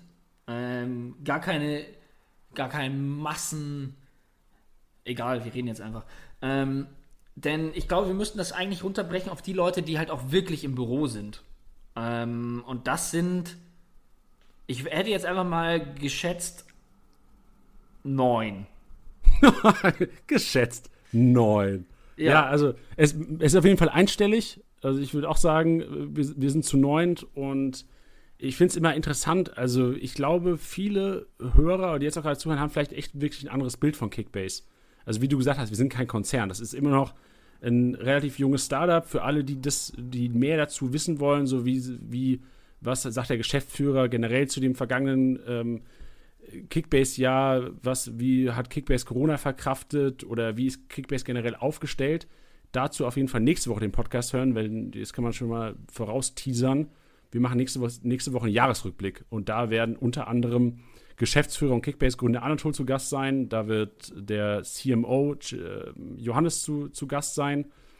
Und wir schnacken einfach mal generell, also da kriegt ihr noch mehr Einblicke. Also all die jetzt sagen, ey, mich interessiert Kickbase generell mehr, das Unternehmen Kickbase oder auch generell, ähm, wie es dazu gekommen ist, sonstige Geschichten, hört nächste Woche mal rein in den Podcast. Yes, ganz genau. Und auch das für die, die jetzt sagen, oh, mich interessiert Kickbase so sehr, dass ich vielleicht mal sogar für euch arbeiten will oder für uns arbeiten möchte, schaut vorbei auf kickbase.com slash karriere. Habt ihr noch Jobs frei, war ganz oft auch die Frage. Ja, also wir suchen aktiv und wenn ihr Interesse habt, schaut vorbei, kickbase.com slash karriere. Ich kann es auch gerne nochmal in die Shownotes packen. Könnt ihr über die Shownotes äh, mit dem Link rein und es sind echt einige Stellen da. Also wenn von euch, ich kann auch gerne mal hier ein bisschen Promo machen, so, ne? Also Android Engineer, iOS Engineer, Growth Manager, QA Manager, Marketing Manager, Sales Manager, Full Stack Web Engineer. Ey, das ist alles dabei, Freunde. Wenn, wenn du dich jetzt angesprochen fühlst, also generell ist es auch gar nicht, also die sind alle in München, also Kickbase, wir sitzen in München, München oder Remote. Also natürlich ist alles in der jetzigen Zeit, wir als relativ, ich würde uns als nicht innovativ, aber wir, wir gehen mit der Zeit so. Also bei uns ist ähm, Homeoffice an der Tagesordnung, wie ihr auch hört, dass ich von daheim und Tidi auch von, aus, dem, aus dem Homeoffice aufnehmen. Ja. Da würde ich auch direkt zur nächsten Frage kommen, denn der Walle hatte gefragt, wer schließt morgen das Büro auf? Und das kann ich beantworten, nachdem Janni da jetzt schon einen kleinen Vorgeschmack gegeben hat, nämlich keiner. Wir haben zwar ein Büro, ähm, aber von uns wird keiner vor Ort sein, weil wir alle im Homeoffice sind aufgrund der ähm, verschärften Hygienevorschriften in Bayern. Ähm, was einfach, also klar, wir dürften, aber wir müssen jetzt aktuell nicht. Nicht, weil wir sagen, äh, wir müssen nicht arbeiten, sondern wir können problemlos von zu Hause aus arbeiten. Ähm, was bedeutet, dass wir alle aktuell brav zu Hause sind und den Kontakt mit anderen Leuten meiden. Da möchte ich an dieser ja. Stelle auch nochmal einen, einen Hinweis darauf geben für alle, die gerade zuhören und auf ihren Challenge-Gewinn warten. Äh, das hat es uns natürlich auch erschwert. Ich habe mit vielen geschrieben, beziehungsweise die Nachrichten, ähm, die rausgegangen sind, kamen von mir. Ähm, und da möchte ich an dieser Stelle nur ganz kurz sagen, falls jemand zuhört und noch nichts bekommen hat, wir versuchen das so gut wie möglich zu kommunizieren. Allerdings ist es gerade schwierig, zusammen mit dem Weihnachtsgeschäft an die Sachen zu kommen. Wir müssen natürlich am, über, über, einen offiziellen Weg da rankommen. Ähm, wir müssen die Sachen auch zu uns ins Büro schicken und wir müssen gucken, dass wir dann eben an die Gewinne rankommen, um sie an euch weiterzuschicken. Ähm, und das kann sich jetzt gerade einfach verzögern, auch für die Leute, die jetzt zum Beispiel jetzt am Wochenende gewonnen haben. Da muss ich äh, klar sagen, das werdet ihr alles voraussichtlich erst im neuen Jahr bekommen. Und ich hoffe, dass ihr da Verständnis habt. Wir probieren da alles. Ähm, ich habe da immer mal wieder geschaut, dass ich da irgendwie rankomme. Habe jetzt auch noch ein paar absahnen können, die ich jetzt die Tage noch rausschicken werde. Nur, dass ihr da Bescheid wisst. Ähm, it's not that easy at the moment. So sieht's aus. Aber wenn er, also theoretisch, ich glaube, wenn man jemanden bestimmen müsste, der morgens das Büro aufschließt, ich glaube, Marc, unser Senior Designer, der ist immer relativ ja. früh dran, oder? Marc, Marc ist früh am Start, ja der schafft, weil ihr müsst ja auch ein geiles, die App muss ja auch geil aussehen. So. Das und, und auch wenn man es manchmal nicht denkt, äh, Anatol ist auch oft der Erste. Ja, ich mein, aber es ist auch so, äh, Anatol der Captain, weißt du, der Captain, der geht als erstes ins Training und ist der Letzte heimgeht. Ja. So, und das ist, das ist nun mal unser, unser Geschäftsführer, ja. unser Chef, unser, unser Captain, ja, kann man vielleicht auch so sagen. Geil. Ähm, wie seid ihr zu Kickbase gekommen? Die nächste Frage. Wir haben es versucht, ein bisschen strukturieren, das passt vielleicht ganz gut rein jetzt. Wie ihr zu Kicks bekommen? Tilly, bevor deine Geschichte hören, ich, bei mir ist relativ kurz. Also, ähm, ich habe mit meinen Uni-Jungs Kickbase gezockt. Wir, äh, ein Kumpel, also Julian, liebe Grüße an dich, wenn du zuhörst. Danke dir auch, dass du es alles ermöglicht hast, weil dank Julian sitze ich überhaupt hier heute. Julian und ich haben damals einfach den, den Podcast, den ihr heute hört, gestartet, haben einfach über, über Kickbase gequatscht und das Ganze aufgenommen. Und so ist der Kontakt dann irgendwann zu Kickbase entstanden. Und heute kann man ja auch sagen, bin ich Werkstudent bei Kickbase. Also so ist, der, so ist mein Weg zu Kickbase. Gott sei Dank. Gott Weil viele Dank. auch gefragt haben, ob ich das hauptberuflich mache oder ob wir es hauptberuflich machen. Also da kannst du, du auch gleich noch was zu sagen, Tiddy. Also bei mir ist es so, dass ich ähm, Werkstudent bin und nebenbei noch, nebenbei noch studiere. Und nicht nebenbei arbeite, sondern nebenbei studiere. So ist richtig. Ähm, ja, bei mir ist es so eine, so eine typische Filmgeschichte eigentlich gewesen. Ich habe ähm, ich im Einzelhandel gearbeitet und ich hatte mir, ich hatte nach dem Abi eigentlich noch gar keinen so wirklichen Plan, was ich denn machen wollen würde. Und war, bin eigentlich so jemand so, ja, ich schau mal, das wird sich schon alles fügen. So war es dann auch. Das ist das Schlimme, dass man sich manchmal darauf ausruhen kann. Ähm, und ich wollte eigentlich schon immer Sportjournalismus machen, weil es mich immer interessiert hat und hatte dann natürlich äh, jede elf Freunde studiert und durchgelesen. Das war dann auch irgendwie ein Style, den ich geil fand. Ähm, und halt nicht diesen 0815 Sportjournalismus. Und dann habe ich mal ähm, ganz unabhängig vom Sport eine, ähm, einen Veranstaltungstext für einen Kumpel geschrieben, der, sein, der seinen Abschied ähm, gefeiert hat.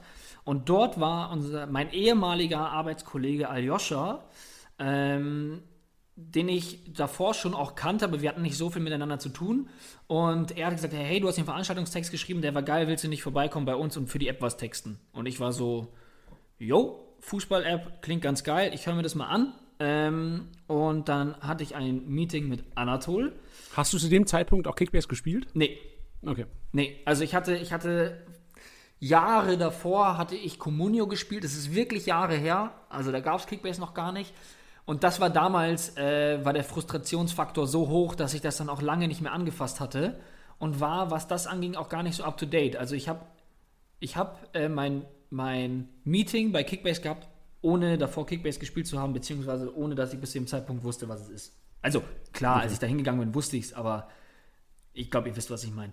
Genau, und dann habe ich mit dem Anatol gequatscht und dann meinte er, hey, schreib doch probemäßig einfach mal ein paar Texte. Das ging dann los mit den ersten MVP-Texten. Wer sich da auch nochmal ganz, ganz zurück an den Anfang gehen will, der kann sich das anschauen. Das war nämlich ein offener Brief an Clemens Fritz, den ich geschrieben habe. Da ging es nämlich, ja, da ging es darum, dass er sich öffentlich zu Communio bekannt hat und gesagt, dass er Communio spielt. Und äh, wir haben einen öffentlichen, einen offenen Brief an ihn geschrieben. Und das war mein erster, erster Text für Kickbase. Und das hat sich dann so langsam eingeschlichen und dann äh, kam die Festanstellung. Wie weit müssen die Leute runterscrollen, um das zu sehen?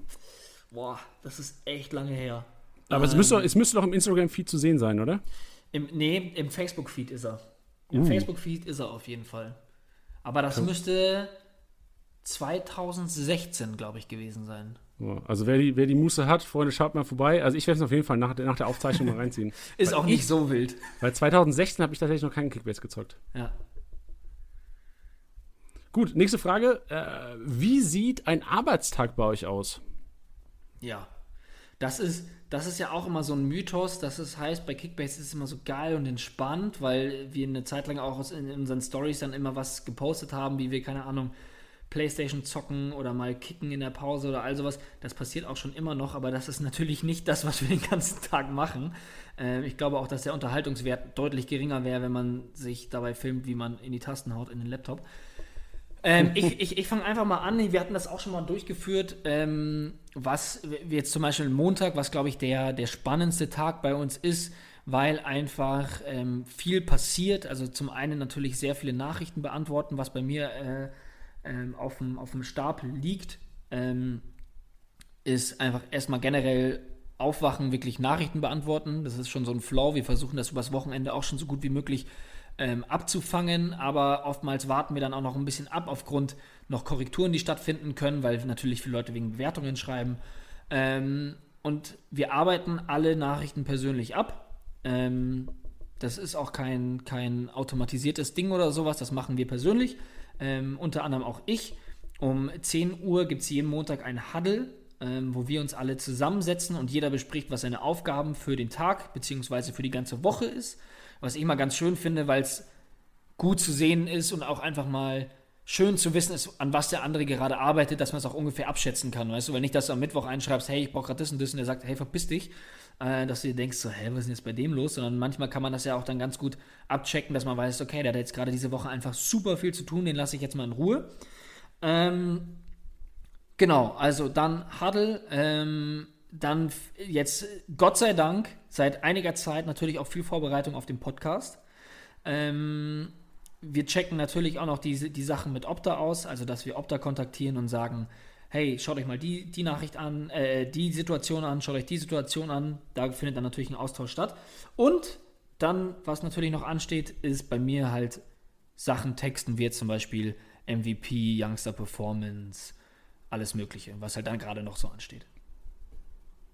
Da haben wir es. Also im Grunde, ich brauche gar nicht mehr viel dazu sagen, weil vieles deckungsgleich ist. Genau. Und im Grunde genommen, meine Aufgaben an einem Montag verteilen sich dann eher, wenn du den MVP-Text schreibst oder nach, nach dem Podcast quasi dann wieder an die User-Front gehst, ist es bei mir dann eher das Technische. Also ich, ich, ich schneide den Podcast und der wird hochgeladen. Also die, Geschichte ist bei mir im Grunde hinten dran. Aber ich, du hast auch, ich will ganz kurz auch noch auf den Huddle eingehen. Ich finde es auch geil. Also ich ihr arbeitet, also viele unserer Hörer sind, also klar, sind natürlich auch Schüler und Studenten dabei, aber schon auch viele, viele, die schon im Berufsleben stehen. Und ich finde auch diesen Montag, also dieses Kick-Off-Meeting, also du hast jeden Monat diesen Huddle, finde ich auch extrem geil, weil zum einen bis im Homeoffice, du siehst mal alle Gesichter, finde ich auch extrem wichtig, muss ja. ich sagen.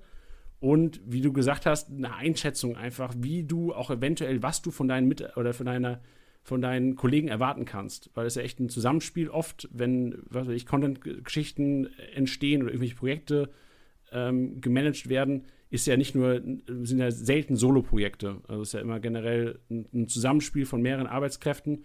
Und das ist, gibt einen super Einblick immer zu sehen, okay, wie ist der ausgelastet, was macht der die Woche, kann ich den noch anhauen oder ist er schon am Limit, was das ja. Arbeitspensum angeht, ja. Nee, finde ich, find ich auch. Ähm, ja, ja, finde ich auch Gut. sehr schön. Nächste Frage. Ähm, auf den Podcast wird jetzt ein bisschen eingegangen, haben wir noch ein paar Fragen raus. Wer war euer Lieblingsgast im Podcast bis jetzt? Und da muss man natürlich sagen, wir stehen natürlich erst am Anfang. Also äh, ich habe mir auch Gedanken gemacht bei der Frage, wir hatten ja jetzt noch nicht so viele, äh, gerade auch in Bezug auf den Stammtisch. Wir hatten jetzt die ersten beiden Stammtisch mit Jonas Hummels und Strassi von Gladbach fällt mir jetzt schwer zu sagen, wer mir da besser gefallen hat. Waren beide auf ihre Art einfach extrem geil und einen geilen Mehrwert geliefert, oder? Genau, also ähm, auf, auf, auf den Stammtisch bezogen. Also generell muss man sagen, wir hatten wirklich keinen Gast im Podcast, wo wir danach das Mikro ausgemacht haben und unter uns gesagt haben, boah, das war jetzt gerade ein bisschen schwierig oder oh, das war jetzt so, hm, oder hm, da war er jetzt ein bisschen komisch. Man muss wirklich sagen, durch die Bank ähm, hatten wir geile, sympathische Gäste, ähm, von Polti über Niederlechner, ähm, jetzt zu den, zu den Stammtischen mit, mit, mit Strassi und Jonas.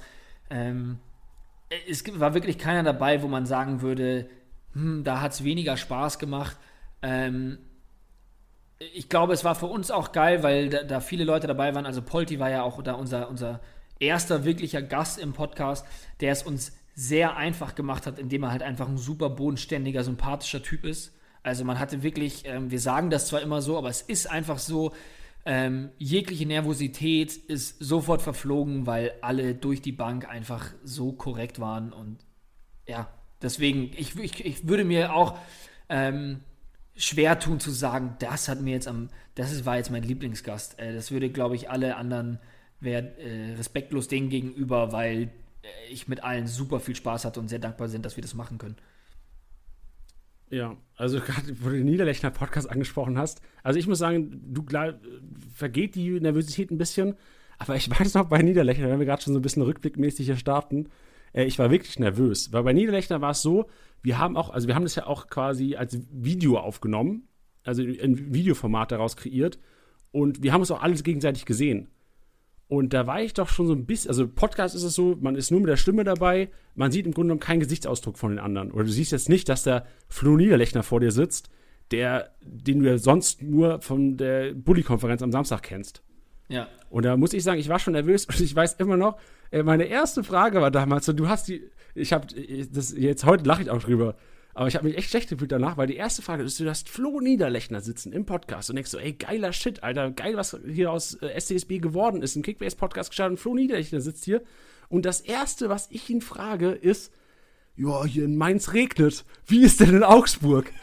Junge, ey. Da, äh, also, tausend andere Fragen, aber noch nicht, wie das Wetter in Augsburg ist, Alter. Aber gut, man, man lernt. Ja, und er hat es ja auch so nicht aufgefasst. Also ich, ich, ich glaube, man merkt auch, ähm, wenn man sich das jetzt nochmal rückblickend anschaut, dass wir daran auch total wachsen und auch besser werden und auch besser werden wollen. Und äh, ich, ich, ich glaube, dass, dass wenn wir da in, in zwei Jahren draufschauen, ähm, auch, glaube ich, das ja, belächeln und sagen, hey, damit hat es angefangen und da sind wir jetzt gerade. Und ich bin, bin hyped. Ja. Hört ihr selbst andere Podcasts? Uh, gute Frage. Ähm, ich höre gar nicht so viele Podcasts. Jetzt kommt wahrscheinlich natürlich auch die Frage, ob, ob wir Fußball-Podcasts hören. Ähm, ich höre, wenn zur Unterhaltung gibt es, also jetzt denken wahrscheinlich viele fest und flauschig, ja, höre ich schon auch manchmal, aber eher selten. Wenn ich was zur Unterhaltung höre, ist es Herrengedeck. Ähm, kann ich jedem ans Herz legen. Zwei wundervolle Damen, die unglaublich lustig sind ähm, und auch so einen Laber-Podcast haben. Die reden halt über dies und das und ist eigentlich Unterhaltung und ich finde die beiden so unfassbar lustig. Ähm, das ist mir das Liebste. Ansonsten, was ein Fußball angeht, ich, ja, dadurch, dass man selber sich so viel damit befasst, höre ich gar nicht so viel Fußball-Podcast. Aber ansonsten gibt es hier noch von äh, ein paar Münchner Jungs, ähm, gibt es einen Podcast, den ich sehr gerne höre, ohne auch, also einen kenne ich so über, ja, den ist ein Bekannter. Ich würde es als Bekannter betiteln. Ähm, vielleicht wird es ja noch ein Freund. Ähm, aber da könnt ihr gerne mal vorbeischauen. Der heißt Vorgeplänkel, der Podcast. Den gibt es sowohl auf Apple Music als auch bei Spotify. Und die Jungs quatschen einfach auch über dies und das. Einfach wirklich einfach voll drauf rein, haben auch immer coole Gäste am Start. Ähm, wenn ihr da mal reinhört, dann lasst denen doch direkt mal eine Bewertung da und liebe Grüße von mir.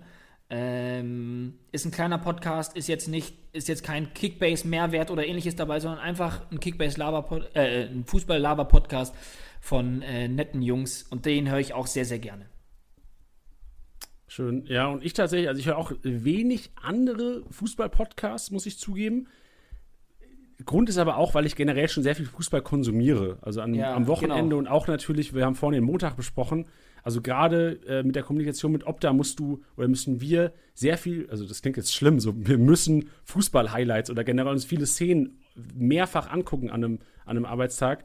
Und da ist es so, dass man doch, wenn man dann nochmal Podcast hört, so ein bisschen auch abschalten will vom Fußball. Und bei mir ist es so, also ist auch ein relativ bekannter Podcast, OMR-Podcast, Online Marketing Rockstars, ähm, Philipp Westermeier, kann ich sehr empfehlen. Also das ist natürlich auch, ob das Interesse da liegt. Also geht um digitales Marketing. Weiß nicht, ob da jeder Bock drauf hat. Ist halt von mir, vom Studium her, so ein bisschen die, die Affinität da. Und kann aber da für alle, die auch gerne Knossi, also ich bin selbst auch ein riesen Knossi-Fan, äh, Jens Knossalla, der war tatsächlich beim, der war im, ich sag schon wieder tatsächlich, der war im OMR Podcast zu Gast.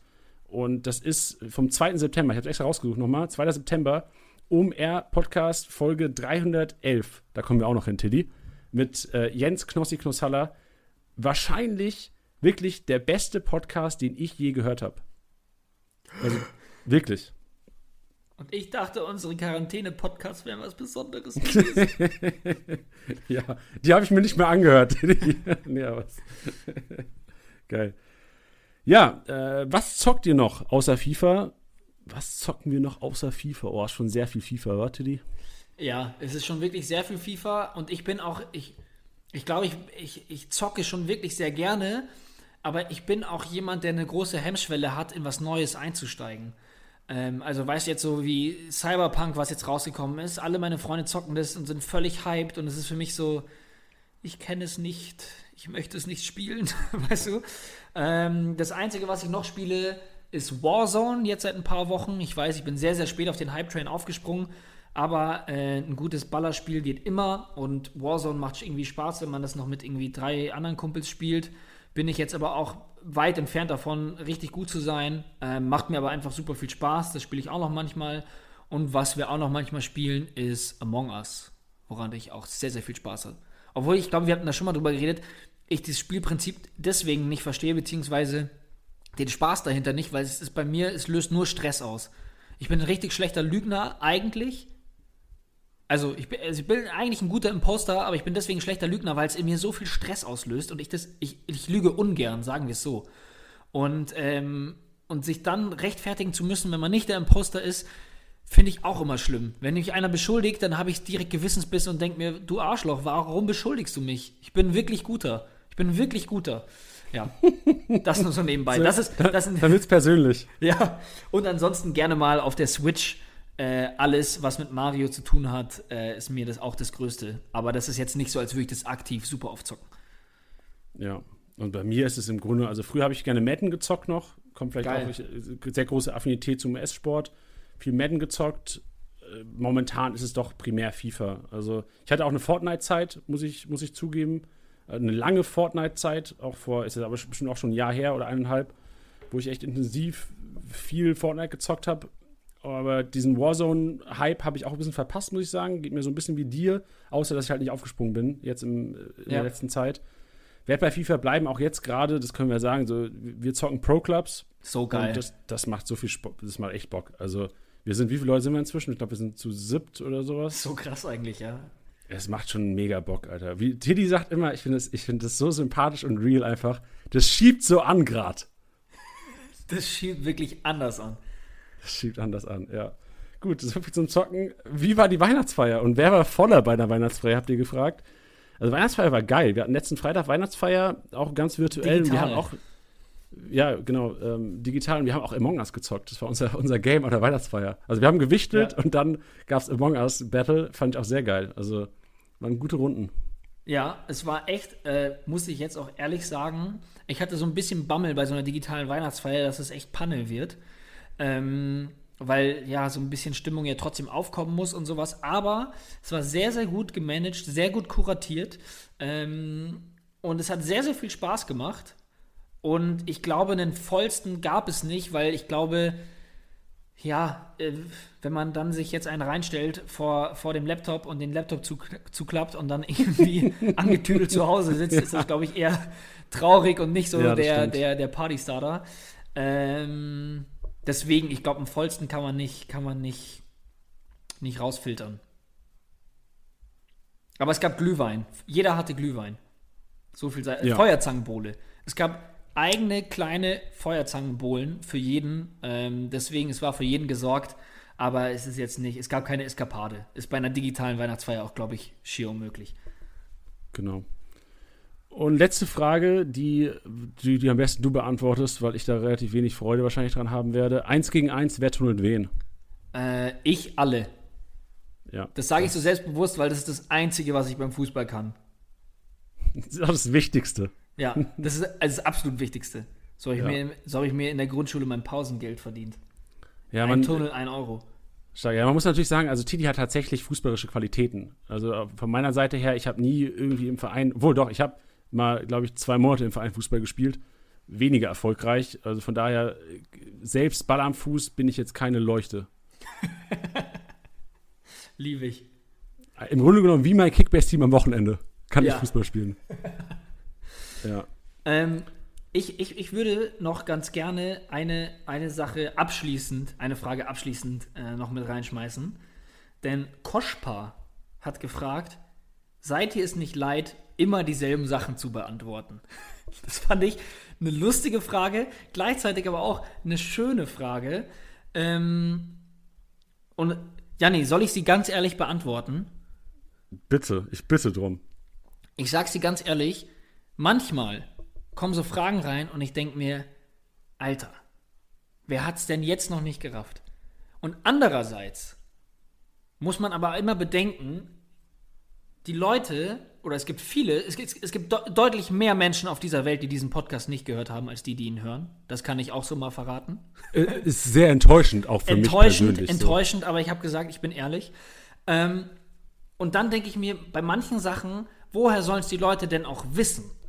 Und dann ist es ja eher die Aufgabe zu sagen, ich kläre dich auf, damit du beim nächsten Mal Bescheid weißt. Und wenn man, wenn man den Gedanken hat, dann macht es sehr viel Spaß und es ist sehr schön, Nachrichten zu beantworten, auch wenn man es zum hundertsten Mal tut. Ähm, weil, wenn jetzt einer jedes Mal schreibt, seit zwölf Spieltagen, öh, was ist denn da mit der Bewertung und da mit der Bewertung? Und ich müsste ihm zehnmal erklären oder zwölfmal erklären, äh, dass es von Opta kommt und dass es so abläuft und dass es noch eine finale Abrechnung gibt, dann würde ich ganz ehrlich sagen, dann wäre ich genervt, dann würde ich es ihnen aber auch wissen lassen. Aber es gibt kaum Leute, die wirklich nerven. Und wenn jemand am Wochenende schreibt und sagt, ey, ihr Vollpfosten, warum war das jetzt nicht so und so, verstehe ich das aus einer Emotion heraus. Also, ich habe am Wochenende, als Mokoko das Tor geschossen hat, ich habe eine kleine Verletzung, ich hoffe eine kleine, äh, am Sprunggelenk und sollte das eigentlich schonen. Und ich bin aus einer Emotion heraus so aufgesprungen, als er dieses Tor geschossen hat, dass ich das wirklich jetzt ähm, so sagen muss, ich habe es verschlimmert dadurch. Ähm, aber das ist eine Sache, die ist halt, die ist halt einfach so. Und wenn da jemand schreibt, ey, ihr Penner, warum ist das so? verstehe ich es irgendwo am Ende des Tages. So, klar finde ich es nicht geil, wenn ich es aufmache, aber ja, also ich nehme es ihm jetzt nicht übel. Deswegen macht es eigentlich sehr viel Spaß, alles zu beantworten und nein, äh, wir, es wird uns nicht langweilig und wir werden es auch weiterhin immer tun. Ja, vor allem muss man auch sagen, im Grunde genommen seid ihr ja dann die Leidtragenden, wenn, wenn wir gefragt werden, nochmal nach Tor eingeleitet oder wenn viele Leute nach einem Tor eingeleitet fragen, dann ist es unsere Aufgabe natürlich auch, das im Podcast hier zu beleuchten und da werden dann wahrscheinlich eher die Leute genervt sein, die hier seit zwei Jahren Podcast hören und Tor eingeleitet schon gar nicht mehr hören können. Ja, genau. Aber wie gesagt, es gibt halt, also die Leute würden nicht fragen, wenn sie es nicht wissen würden. Und es ist doch schön, dann jemandem zu helfen. Ich glaube, ich glaube, es ist mein kleines Helfersyndrom, dass ich es schön finde, jemandem zu helfen. Genau, von daher Message im Grunde genommen, Strich runter und frag gerne weiter. Wenn irgendwas unklar ist. Unbedingt. Tiddy und Janni klären auf oder versuchen aufzuklären. Wir sind für euch da. weißt, weißt, du gar nicht, was du drauf machen sollst, ne? Nee, da bin ich jetzt überfragt, außer dass ich sagen kann, äh, jetzt mal ein paar schlechte Nachrichten erstmal, weil 2021 oder beziehungsweise der Daddel-Dienstag wird, wird erst wieder 2021 stattfinden. Das kann man vielleicht schon mal sagen. Ähm, und die nächste Kickbase-PK wird auch erst wieder 2021 stattfinden. Aber das Geile ist, schon am 1.1. Erster Tag neues Jahr, erste Kickbase-PK mit Tiddy und Janni. Oh ja. Ja. Punkt. Geil. Das sind die Infos im Grunde genommen noch von uns am Ende. Vielen Dank für eure Fragen an dieser Stelle. Vielen Dank für ein geiles Jahr zusammen. STSB, dein oder der Kickbase Podcast. Man muss echt sagen, ihr, also es ist auch keine Schwafelei oder Schleimerei. So, es ist ein geiles Zusammenarbeiten. Ich habe gemerkt, wie viele Leute interessiert Fragen gestellt haben. Das hat mich so ein bisschen erinnert, wenn früher der Lehrer im Unterricht nach einer langweiligen Stunde gefragt hat, habt ihr noch Fragen? Da gab es nie eine Frage. Und von daher gibt es mir ein gutes Gefühl, wenn ich meine Fratze in die, in die Kamera halte und frage, ob ihr Fragen habt. Jede Menge kam rein und von daher gibt es uns auch ein gutes Gefühl und zu sagen, ja, das, hat, das bringt anscheinend hier echt was, dass wir hier hocken an einem Montag. Das, das ist das perfekte Schlusswort. Ich will, ich will gar nichts mehr sagen. Sehr schön.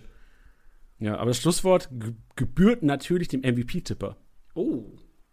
Und ich weiß, ich erinnere mich auch an die Szene, wo du gesagt hast, mit einer herausragenden Prognose, mit einer gewagten Prognose, Robert Lewandowski zu tippen. Mit 248 Punkten. Axel hat's gemacht, Axel hat's gerockt und das letzte Wort im vorletzten Podcast des Jahres 2020, der nächste Woche gibt es noch den Jahresrückblick, gebührt Axel, Tiddy. Es war mir eine Ehre. Ebenso. Danke für deine Zeit und Kampfansage schon mal für die Office-Liga. Ich werde zurückschlagen. Platz 5 ist mir nicht genug. Ich will die Top 3. Bla bla bla. Axel, go jetzt. ja, moin Janni. Ich wollte mal ein bisschen oder beziehungsweise ich muss Dampf ablassen über meine ach so tolle Liga. Also das mit den Overpayen hat bei uns astronomische Sphären angenommen. Also wer 18 Millionen für einen Barcock zahlt, hier, der hätte oben einen am Sender. Und das Glück scheint nur mit den Dummen zu sein. Das ist unfassbar. Akanji und Meunier, die zwei größten Nieten, punkten, wie sie wollen. Und ja, noch eine Sache. Ähm, mittlerweile gibt es auch unmoralische Bargeldangebote über WhatsApp. Da wollen Spieler für 15 Euro abgekauft werden. Hör mal, normal ist das doch nicht, oder?